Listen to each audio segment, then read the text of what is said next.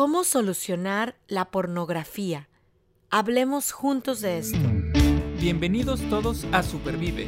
Un movimiento para vivir con más salud, felicidad y resiliencia. Ella es Aide Granado. Él es Paco Maxuini. Y juntas. Y juntos hablamos, de, esto.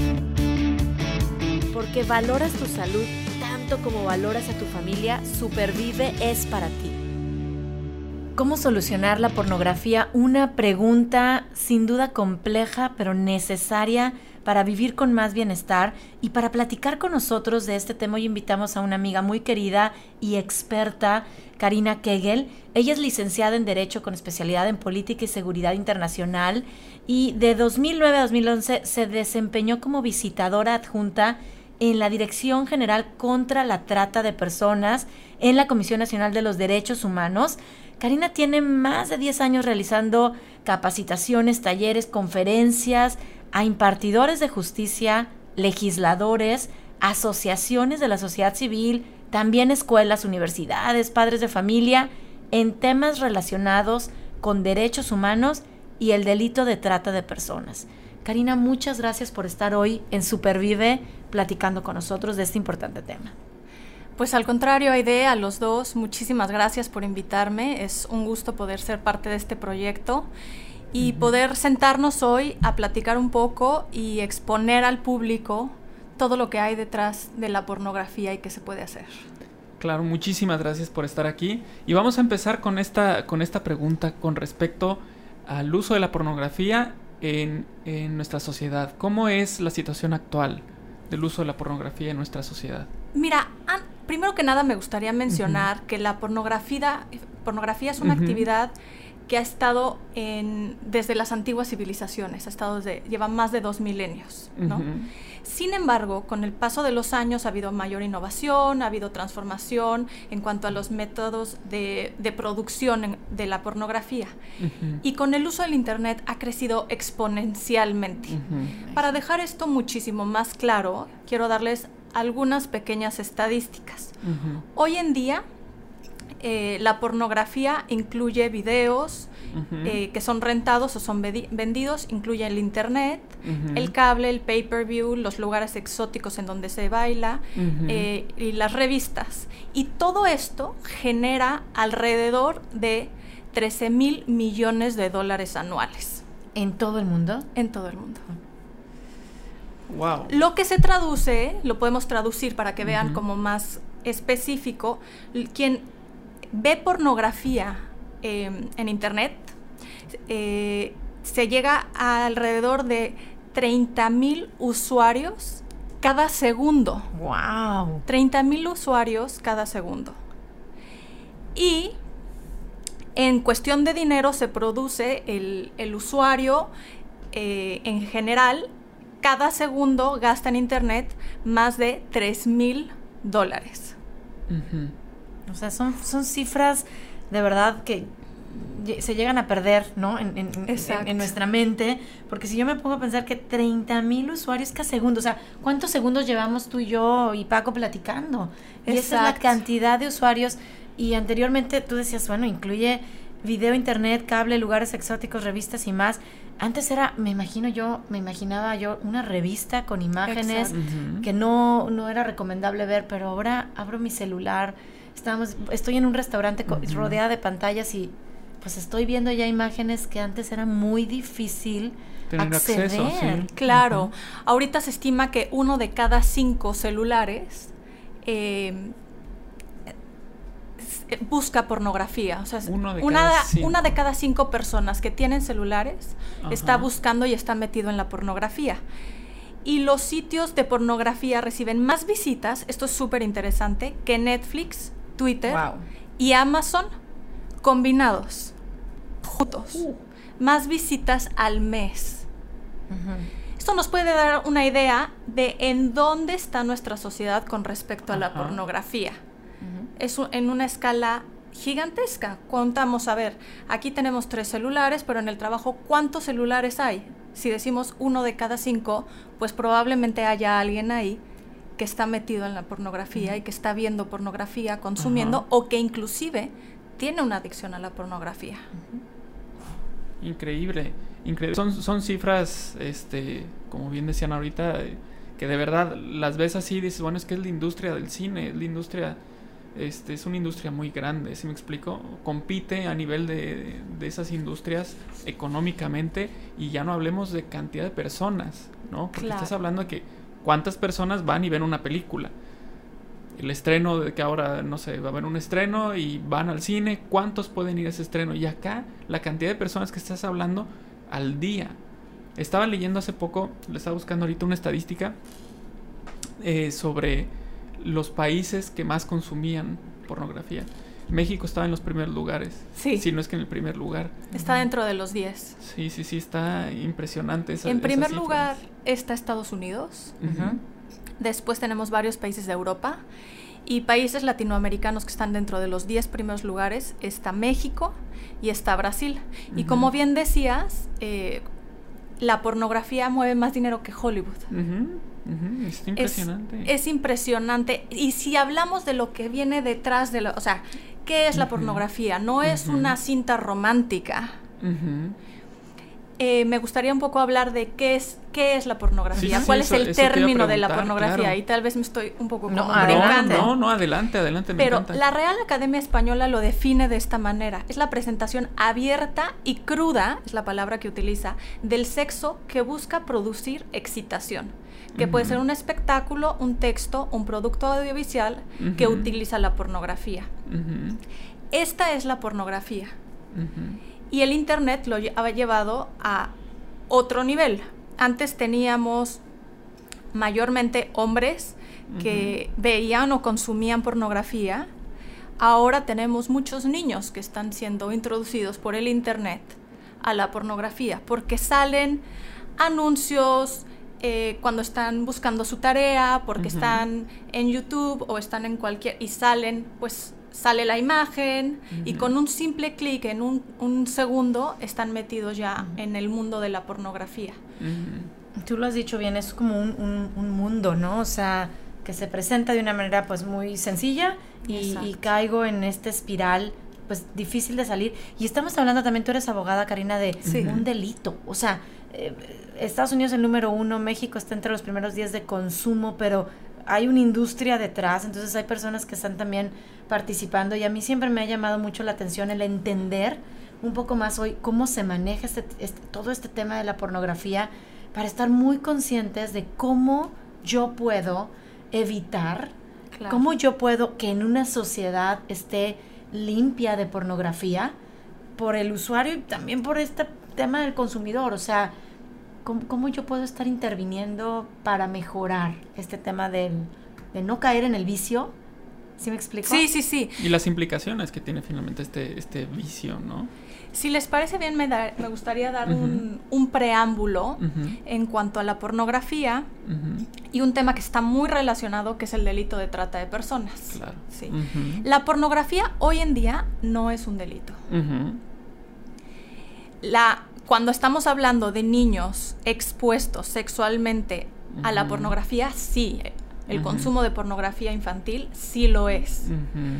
Pero ya que son tienen 18 años, ya no está ya no está catalogado como, como un delito.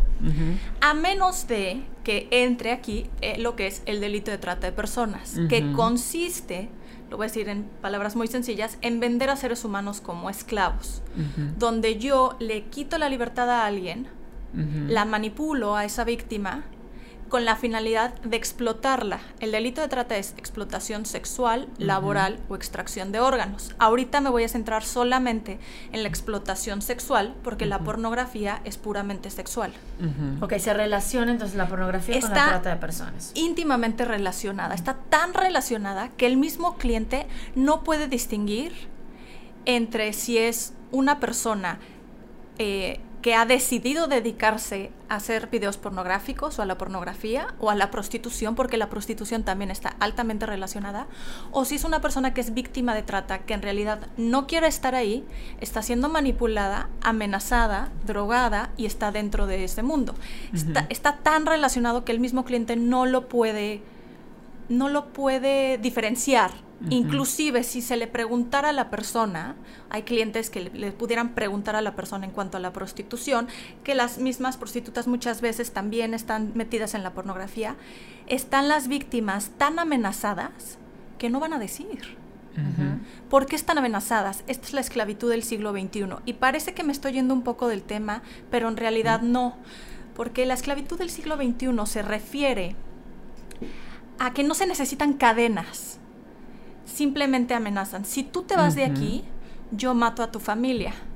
Si tú te vas de aquí, yo sé cuántos hijos tienes, o tienes hermanos, o tienes primos, y los traigo y los exploto aquí.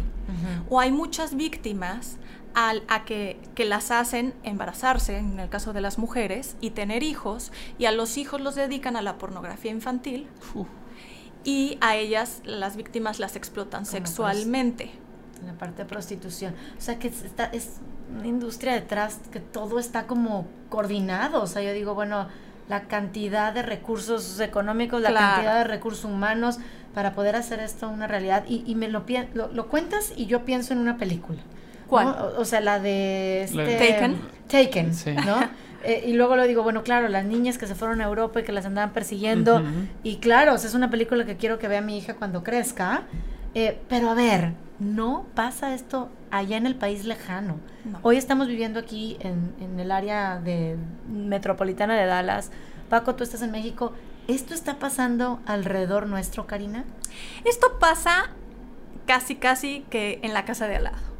Esto pasa en todos lados. Me acuerdo de una conferencia que estaba yo dando en Progreso y me veían como diciendo, híjole, qué horror, esto está muy feo, esto está muy mal, porque pues es un lugar muy chiquitito. Y cuando saqué yo el mapa y uno de los lugares fuertes en México que tiene tránsito de trata es progreso, me decían, no puede ser. Es que el delito de trata está en todas partes. Está en los centros comerciales donde están expuestas. Muchísimas víctimas han sido enganchadas en centros comerciales. Bueno, cuando me dicen ¿Cómo puedo ser enganchada? Es como abrir una baraja de cartas de, las grandes posibilidades. O sea, es realmente, si yo lo veo como sociedad, me estoy aprovechando, se están aprovechando de esas situaciones vulnerables para entonces traer a estas niñas o a estos niños y, meterlos en esta industria, pero, pero hay esperanza, o sea, lo, que queremos decir aquí es, em, si nos están hoy escuchando, y como tú dices, esto puede estar pasando alrededor nuestro, la trata o el consumo de la pornografía o yo estar involucrado. A ver, supervivir es para vivir con más bienestar, con más felicidad, resiliencia. ¿Cómo, cómo pudiéramos hacerle alguna cuestión concreta para ser parte de la solución y no seguir dentro del problema?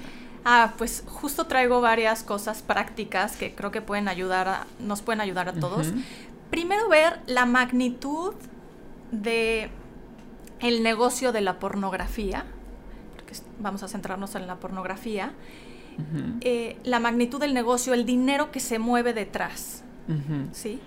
Y ya que vemos eso y vemos cómo es muy fácil que pueda salir una imagen en internet, o sea, cómo realmente si quieres ver pornografía estás a un clic, o sea, es algo sumamente sencillo.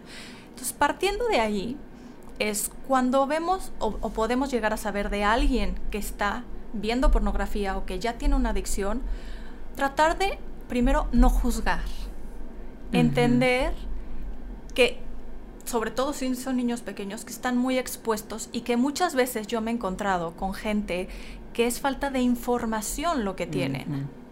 que no conocen la vida de todas estas actrices de pornografía o de la mayoría, porque sí hay unas que son pues altamente reconocidas y así, pero la mayoría de las actrices viven y de los actores viven otro mundo que ahorita les voy a enseñar, o sea, les voy a compartir.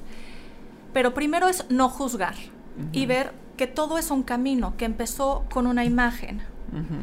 La pornografía es altamente adictiva. ¿Por qué?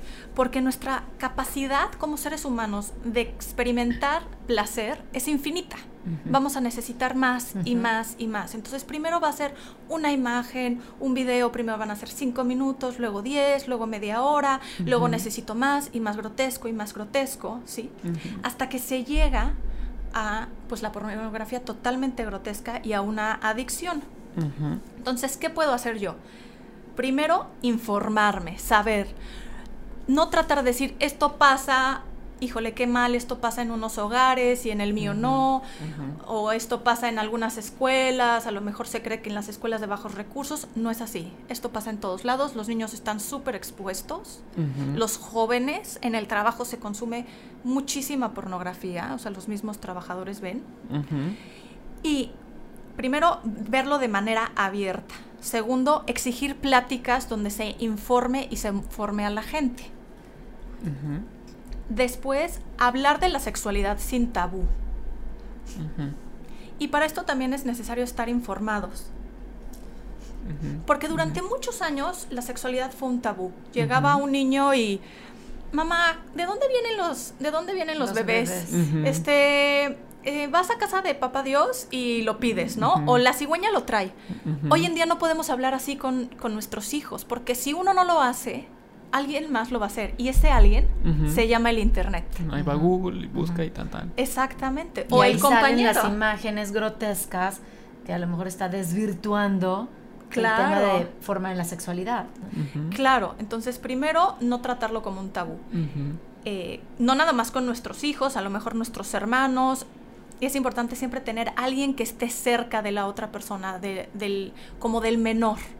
¿sí? Del menor, que estoy hablando de 17 años, o tener hasta cierto punto como un ángel de la guarda con quien puedas platicar, con quien te puedas desahogar, que puedas decirle tus inquietudes, qué está pasando, en un ambiente donde no se juzgue.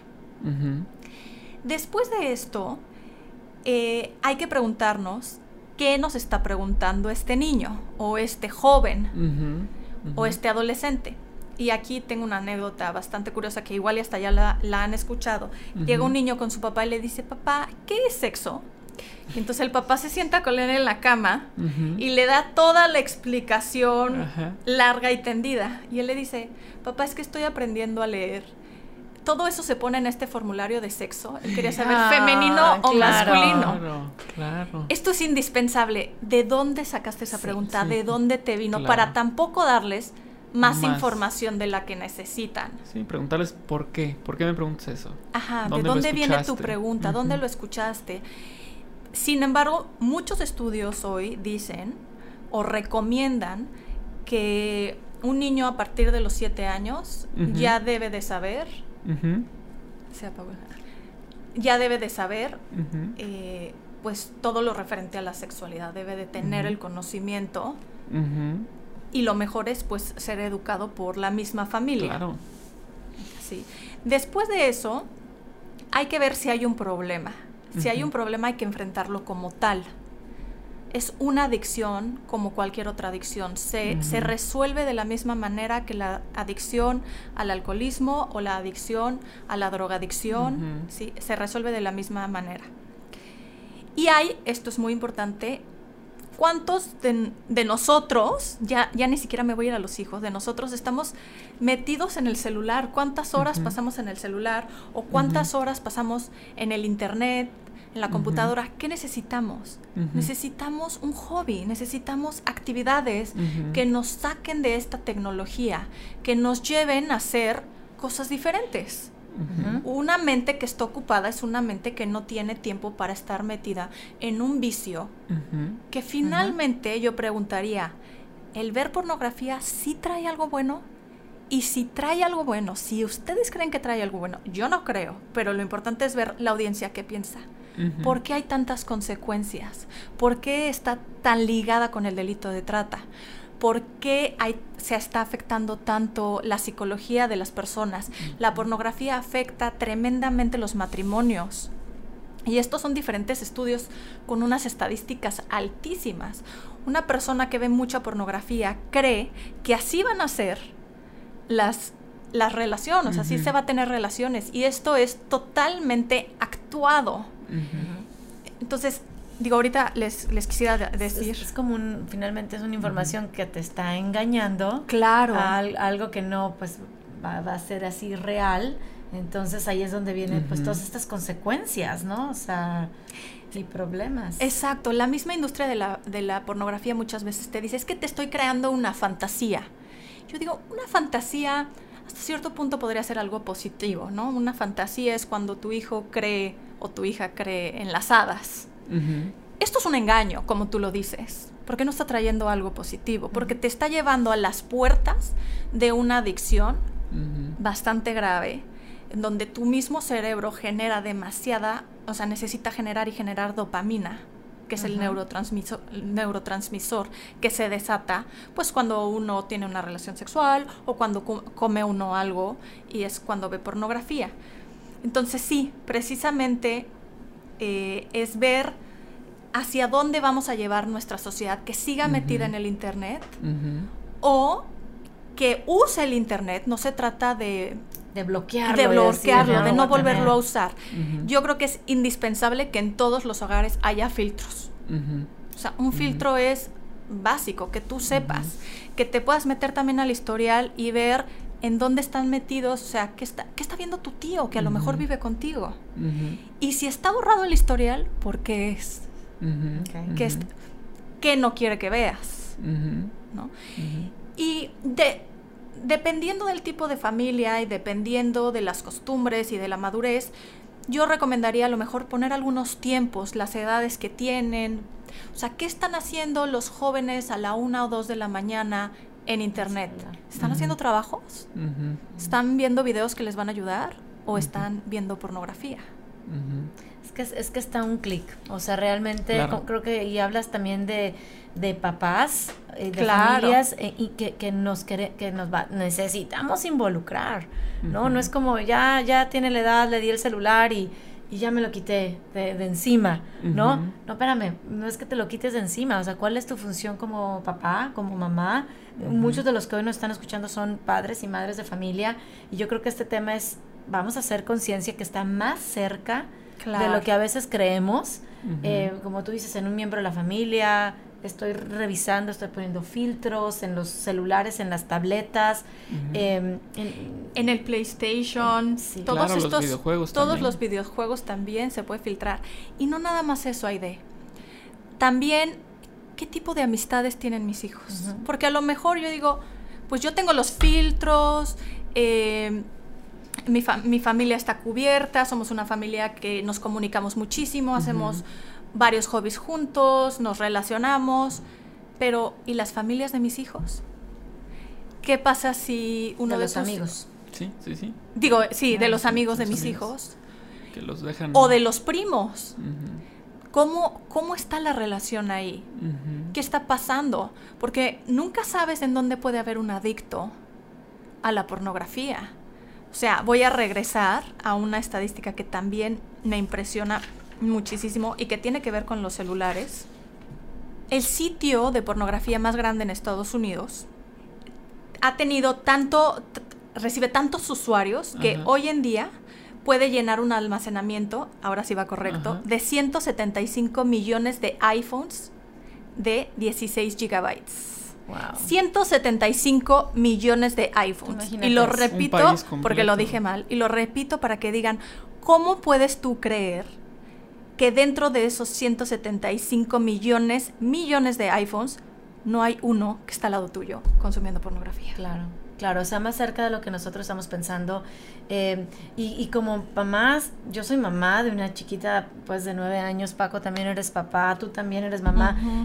ya me das tips, consejos muy claros de, la parte de prevención, o sea, desde no juzgar, informarme, estar abierta, platicar de la sexualidad sin tabú, tener siempre a alguien cerca, ¿no? O sea, si no soy yo una buena amiga, una, buena persona en la cual yo confíe, si hay el problema pido ayuda, busco hobbies, pero también esto lo traigo, Karina, eh, a los adultos. Claro. O, sea, entiendo que estamos tratando de que esto no, no afecte a nuestros hijos, no queremos que los afecte pero hoy como adultos puede ser que ya estemos inmersos en esto y creo que estos lineamientos también aplican para mí, para pedir ayuda, para darme cuenta que no me trae nada bueno, que es un engaño y, se puede solucionar, porque también esto pues yo lo veo un vicio, no estoy en un círculo vicioso, pero quiero estar en un círculo virtuoso. Claro. Justamente porque es parte de los valores que nosotros estamos promoviendo, ¿no? ¿Cómo puedo yo vivir con más bienestar y es un hecho que la pornografía pues no, no me lo da, es un engaño. Pues mira, la industria de la pornografía, detrás de la industria de la pornografía, saben cómo llegarle a todos esos millones y miles de usuarios que la están consumiendo y que vienen nuevos, ¿no? Entonces saben cómo llegarnos a cada uno de los adultos. Vamos a hacer a un lado a los, a los niños y a los jóvenes, vamos a concentrarnos a los adultos. Saben cómo llegarnos porque de eso depende, o sea, ellos lo ven, ellos ven hasta cierto punto el cuerpo humano como una mercancía que les genera dinero, que mueve muchísimo dinero. Y aquí traigo, que me parece muy interesante y voy a leer solamente un pedacito, es el testimonio de una mujer que se dedicó a la pornografía y que era em, estrella porno, digámoslo así. Dice, a ninguna de nosotras nos gusta hacer porno. De hecho, lo odiamos. Odiamos ser tocadas por extraños a los cuales no les importa nada. Odiamos ser degradadas con sus olores desagradables y dulces cuerpos. Algunas mujeres lo odian tanto que puedes oírlas vomitando en el baño entre escenas. Otras pueden ser halladas afuera fumando interminablemente. Pero la industria de la porno quiere que tú pienses que nosotras somos actrices porno y que adoramos el sexo. Quieren que pienses que disfrutamos ser degradadas por toda clase de actos repugnantes. La verdad, las actrices porno se han expuesto en escenas sin conocer ciertos requerimientos y luego informadas por los productores de porno que o lo hacemos o nos vamos sin que nos paguemos, sin que nos paguen. Esta es la realidad de la industria. Y cuando un adulto hace conciencia de que lo que está detrás de un video de pornografía o de una fotografía es actuado y la persona no lo está disfrutando y hay un alto índice de gente drogada y con una adicción a la drogadicción y al alcoholismo y perdida, es cuando se puede hacer ese clic y decir, esto no, esto no, está llevando a la sociedad algo bueno, o, está o este es el tipo de mujeres y hombres que queremos en nuestra sociedad, claro, que construyen. Claro, la parte de la concientización es, es, muy importante, o sea, que, caigamos en esta, que, que abramos los ojos. Yo me acuerdo, ahorita que platican todo esto, me acuerdo de un amigo eh, que junto con otras personas organizaron una actividad súper interesante.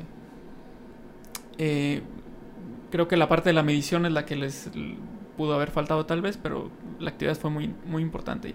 Resulta que se fueron a, no recuerdo si fue el Mundial o fue eh, los Juegos Olímpicos, de Brasil, ya ves que fueron juntos, fueron, o sea, fueron continuos ahí mismo en Brasil. Este, porque bueno, la trata de personas eh, explota fuertemente en esos puntos, donde hay una, una aglomeración de personas para un evento. Claro. ¿No? Como el Mundial o como las Olimpiadas. Va mucha gente, por ejemplo, cuando fue el Mundial, incluso se rentaban barcos porque no había hoteles ya disponibles, era tanta la gente. Entonces, donde hay mucha gente, hay mucha eh, demanda de esos servicios, no de prostitución, por ejemplo. Y entonces estos cuates lo que hicieron fue eh, preparar un material en realidad eh, virtual con los lentes en donde presentaban cómo era la vida o en, en, dónde estaban metidas las, las chicas que eran explotadas sexualmente y cómo las trataban y, y, vamos, cómo era la cruda realidad, ¿no? Y entonces te ponían estos lentes, o sea, tú estás caminando ahí por la calle festejando porque el partido, y de repente te decían, a ver, mira, ve esto, ¿no? Y, los ponían, y entonces tú volteabas para todos lados siendo realidad virtual, este, volteabas para todos lados y estabas adentro de ese lugar, ¿no? Y veías cómo trataban a, a la chica, cómo era abusada, cómo eh, dormía en un colchón en el piso, este, así muy, muy feo, ¿no? Y entonces estuvieron haciendo esa actividad para concientizar, o sea, como para decir, a ver, esto es lo que está pasando aquí. Ahorita, mientras tú estás festejando, esto está pasando aquí, ¿no? Este, vamos, vamos a, crear conciencia. Eh, les fue muy bien, en el sentido de que la respuesta de la gente fue de asombro, por supuesto, fue de incredulidad, fue, fue de quedarse callados, de chin, o sea, qué, bárbaro, es, brutal esto que estamos viendo. Eh, no sabría yo la parte de la medición, pero se me hizo una actividad muy interesante, muy proactiva para concientizar en el momento. porque fue irse al mundial cuando, o a las Olimpiadas cuando estaba sucediendo el evento, como para decir, ojo, ahorita, aquí. Es que sabes que estás en una situación o en una ciudad o en un acontecimiento de mayor riesgo, aunque esto está pasando, pero como tú dices, hay aglomeración de gente, saben que hay dinero circulando, porque esto tiene que ver obviamente con dinero. Em, claro que y, tiene que ver Y bueno, todo este tipo yo creo que de iniciativas, podría decir, lo que está haciendo hoy Karina, de informar a todos hoy los que nos están escuchando de que esto existe, de que esto es una realidad. Y de que sobre todo yo quiero rescatar que es un tema que necesita ser platicado así, de frente, porque si ahorita yo claro. no lo he platicado con mi hija y no sabe, no ha hablado, no ha escuchado la pornografía, pues puede saber, puede caer más fácilmente en una trampa. Entonces, creo que queda clara la invitación a es real, esta situación es dolorosa, de hecho es un tema complejo que no, no, no basta los 30 minutos, ¿verdad? Para, para estarlo platicando. Pero si, si te preguntáramos, Karina, nos vamos a informar, vamos a hablar de esto abiertamente, pero como adultos queremos evitar caer en ese consumir y a lo mejor no darnos cuenta. ¿Nos pudieras dar algún... ¿Cómo consumir y no darte cuenta? Sí, a lo mejor yo estoy viendo una película, comprando libros, eh, un tipo, no sé... Y, Tal vez soy partícipe de... esta industria, pero no me doy cuenta. y soy ignorante. No sé, por ejemplo, eh, pensando en cuestión musical, por ejemplo, los videos de música que de repente... Y, ah, me gusta, y sí, mi hijo lo ve, ah, no pasa nada. Repito la este, canción una y otra vez. Ajá, y el video es sumamente grotesco, ¿no? Bueno, como lo dije antes, todo esto es un camino, ¿no? Y nosotros como seres humanos somos lo suficientemente inteligentes para decidir qué es lo que entra a nuestro cerebro y cómo queremos ir eh, pues cultivándolo, ¿no? Em, informándolo de qué lo, queremos llenar. Yo en todos estos videos me preguntaría hoy, eh, que sé perfecto de qué videos hablan, que muchos son de muchos famosos, si todas esas mujeres eh, tienen una psicología sana, si todas esas mujeres están ahí libremente, probablemente muchas sí estén libremente, probablemente haya una que otra no, o algunas vivieron esta situación en donde fueron pues abusadas de chicas, eh, en un entorno familiar difícil y tienen un concepto diferente eh, o erróneo de lo que es la, la familia y de lo que es la vida y el cuerpo humano. Ahora, a mí me gustaría, si se puede, para los adultos, decirles, hay un hay un em, documental en Netflix sumamente fuerte, muy, muy fuerte, em, sobre la pornografía. Si lo quieren ver, les recomiendo que lo vean porque es justo de niñas de 18, 19 años que ellas deciden dedicarse a la industria de la pornografía. Y al final ves esas consecuencias. Y uno se pregunta, ¿qué pasará con esas niñas que decidieron? ¿Acabarán en este tipo de videos? O acabarán en este tipo de películas, o dónde está eh, su conciencia, dónde está nuestra conciencia.